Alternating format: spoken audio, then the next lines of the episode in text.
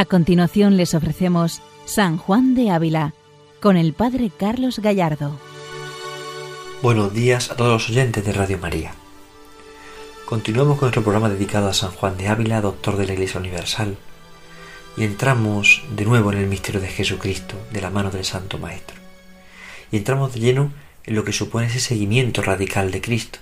Estamos comentando esta plática 16 a la Clarisa de Zafra, que San Juan de Ávila predicó un Viernes Santo. Y veíamos cómo las señales nos iban manifestando el amor de Dios, y eran señales de ese amor.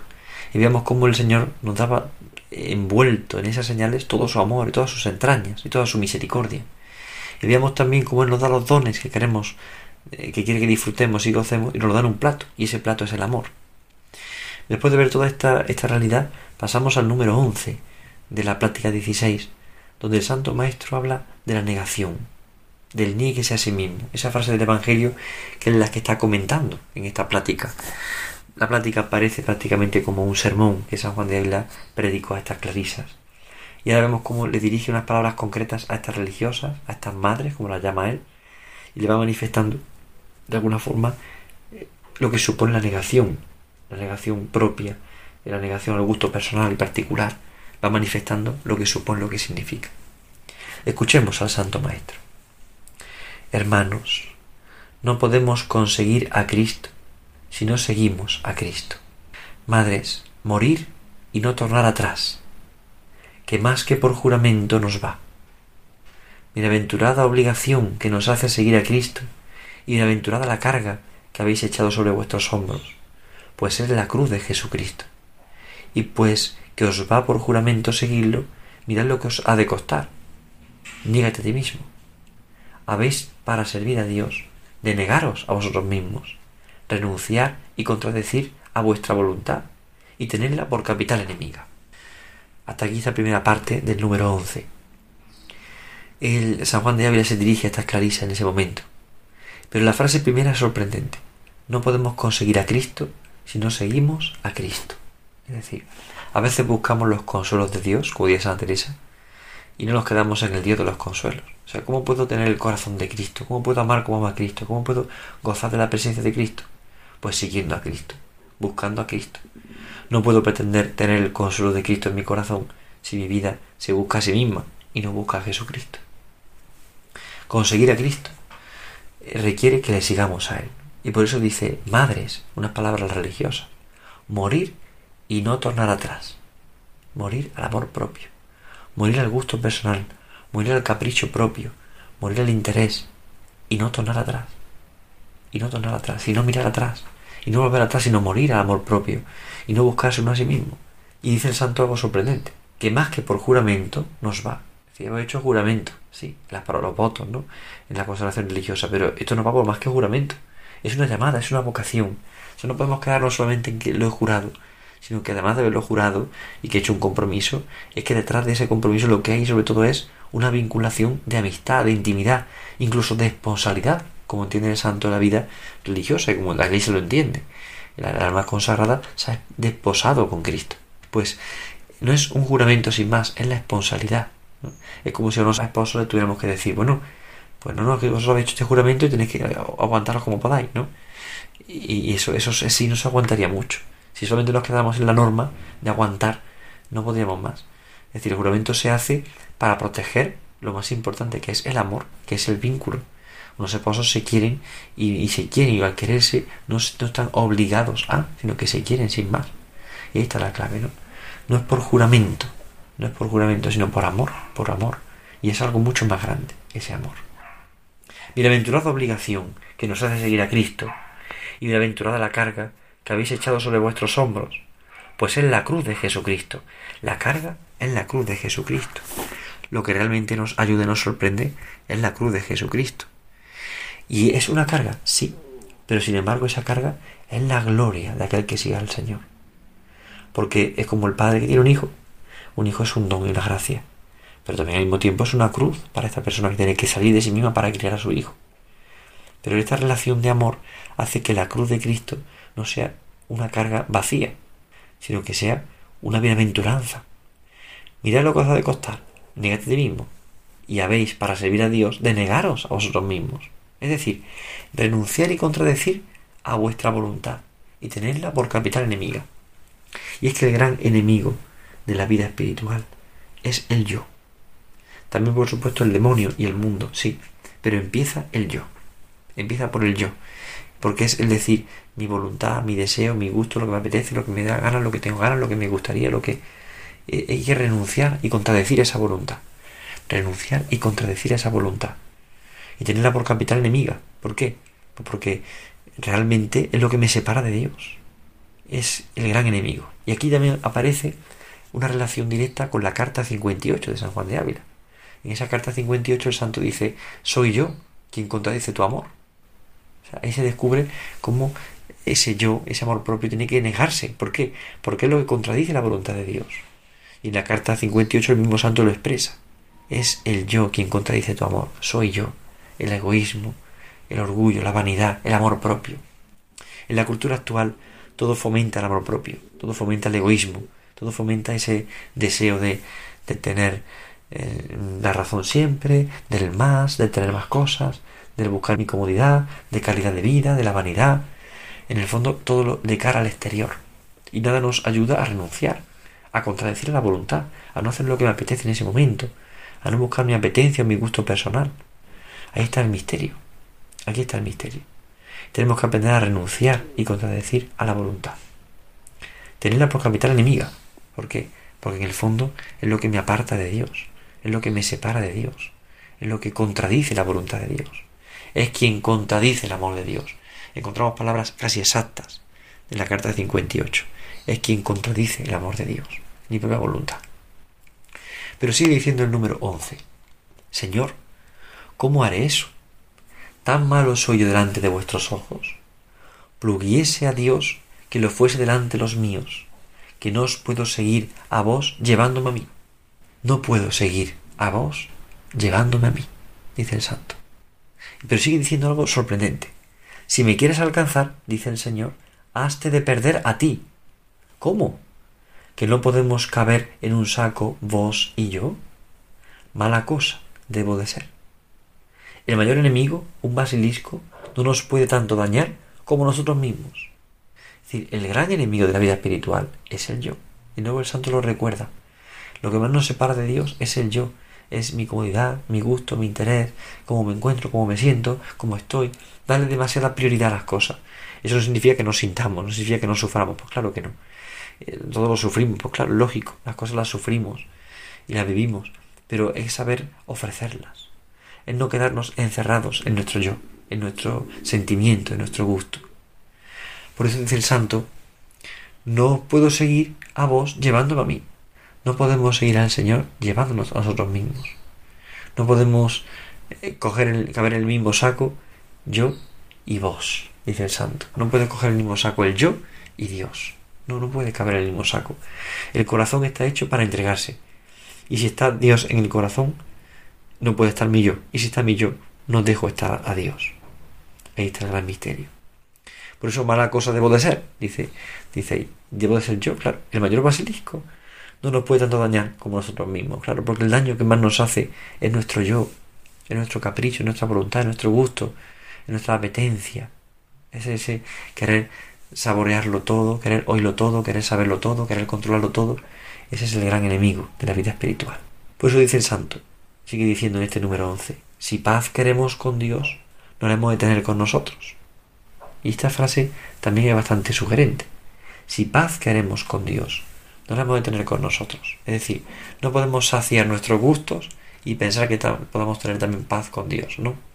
hay que mortificar el gusto, mortificar ese placer, ese gusto, pues en la comida, en la bebida, en las relaciones humanas, en el descanso, en el trabajo, saber mortificar el gusto, no hacer todo lo que me apetece en este momento, no buscar todo lo que me gustaría en ese momento, sino saber ofrecerlo, saber mortificarlo, saber hacer morir mi capricho por el amor de Dios. Evidentemente es una lucha de toda la vida, es una lucha diaria. Pero poco a poco vamos creciendo más en esa intimidad con el Señor y poco a poco las cosas se van reduciendo. Pero si paz queremos con Dios, no la podemos tener con nosotros. Y sigue el santo diciendo, Señor, mírenos un trabajo, no hay quien me consuele. y aquel mal acondicionado no le puedo sufrir. ¿Qué haré? Vos sois el mal acondicionado, y por eso se os hace penoso sufrir la condición del otro, porque sois flojos. Por eso se os hace penoso el trabajo, porque no tenéis en vuestro corazón hecha esta cuenta y determinado. Al crucificado tengo que seguir, cueste lo que costare, y venga lo que viniere. Por eso se os hace pesada la cruz. Al crucificado tengo que seguir, dice el santo, cueste lo que costare.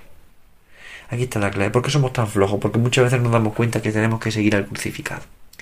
Al crucificado tengo que seguir, cueste lo que costare. Yo sigo al crucificado, y si Él se ha crucificado por amor a mí, ¿cómo yo no crucificarme por amor a Él? Si Él se ha entregado por mí, ¿cómo yo no entregarme por Él? Si Él se ha ofrecido por mí, ¿cómo yo no darlo todo por su amor y por su misericordia y por estar con Él? ¿Cómo yo no ofrecerme del todo si Él se ha entregado por mí? Ahí está la clave somos a veces los mal acondicionados nosotros y por eso nos cuesta soportar a los demás. A veces decimos esta persona es muy pesada, esta persona... Y en el fondo nos damos cuenta de que somos nosotros, en definitiva. Somos nosotros. Somos nosotros los que realmente vivimos así. Somos los mal acondicionados. ¿Por qué? Porque no lo podemos sufrir. No somos capaces de sufrir a los demás porque nosotros no estamos acostumbrados a mortificar nuestro gusto, a negar nuestra voluntad y a veces somos flojos en el camino del Señor. ¿Por qué razón? Por esta. Porque no estamos acostumbrados a vencernos nosotros mismos. La frase que debe de quedar en nuestro corazón grabada es esta.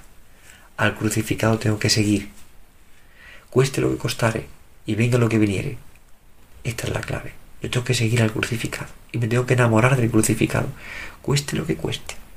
Pero yo sigo al crucificado y mi vida es para el Señor. Mi vida es para el Señor.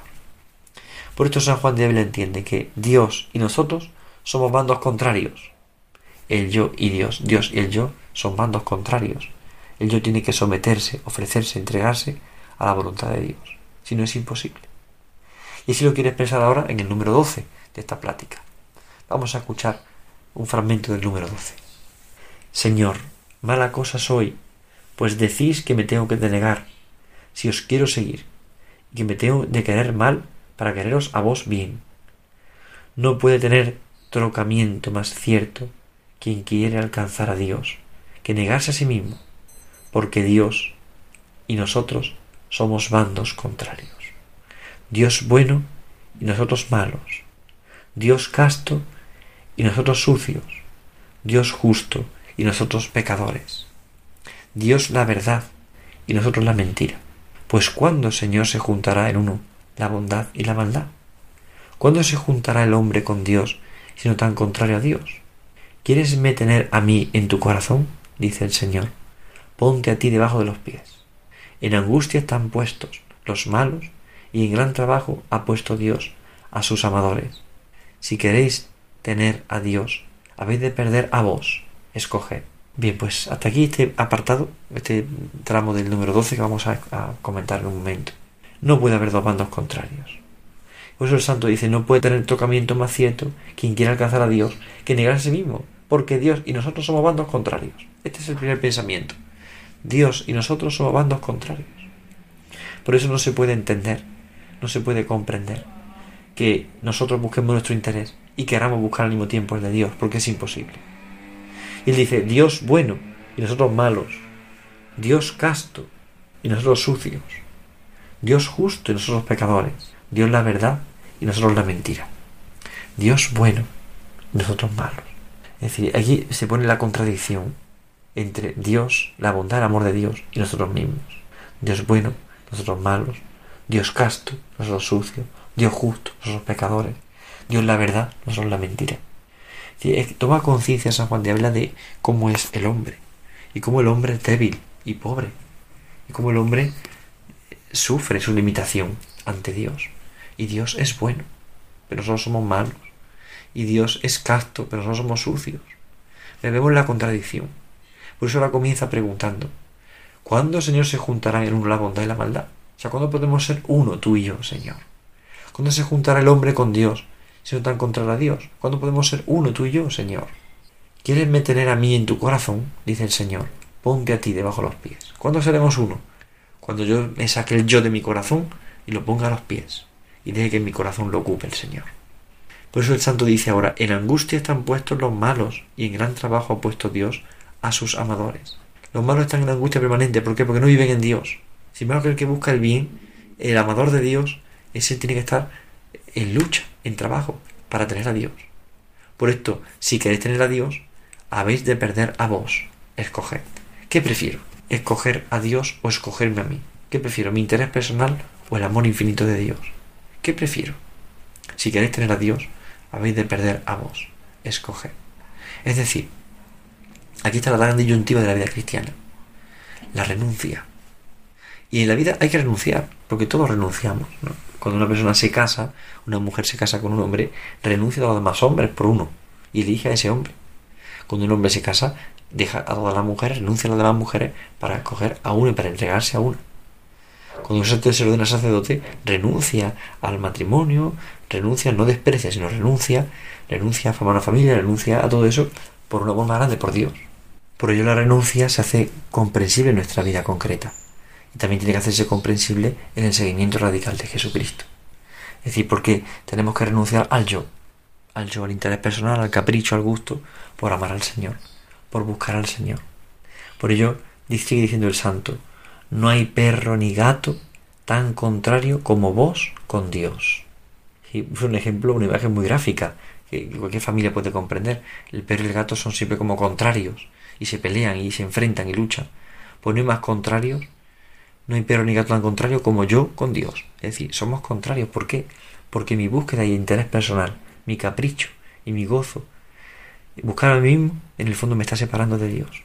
Si busco sentirme yo comprendido, querido, amado, estimado, en el fondo me estoy separando de Dios. Si lo que busco es eso, me estoy apartando de Dios. Tengo que buscar amarle, comprenderle, quererle. Ahí está la gran renuncia, ahí está el gran sacrificio. Ser capaces de, de morir a nosotros mismos. ¿Eso es costoso? Claro que sí. ¿Y se sufre? Claro que sí. Claro que sí. Es un sufrimiento. Pero al mismo tiempo un sufrimiento lleno de amor. Porque llega un momento en el que uno experimenta la grandeza del amor de Dios. El santo sigue diciendo, en este número 12, dice el santo Job, ¿por qué me pusiste contrario a ti y soy hecho pesado a mí y aún pesado a ti? Manda Dios que le amemos con todo nuestro corazón y con toda nuestra voluntad y con todas nuestras fuerzas. Y mi corazón que me ame a mí y no cure de Dios ni de los prójimos. Dice Dios, aprended de mí, que soy manso y humilde de corazón. Y dice mi corazón, que no me humille a nadie ni me sujete.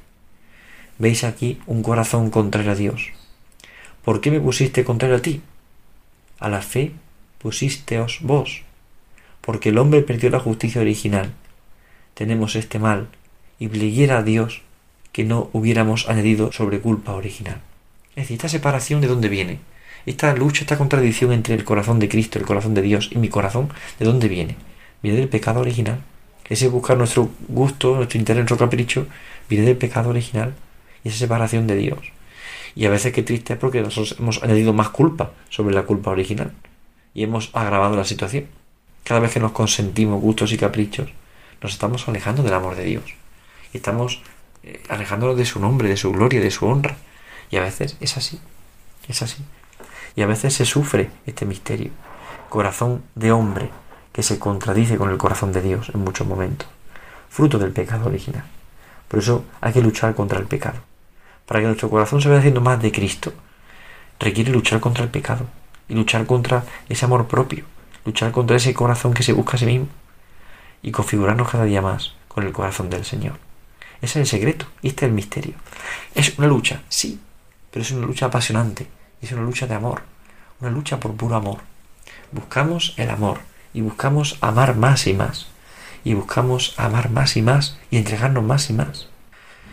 El hombre perdió la justicia original por este pecado, y eso es lo que nos hace ahora, esta lucha de esa negación, de, de esa separación de Dios, buscando nuestro interés.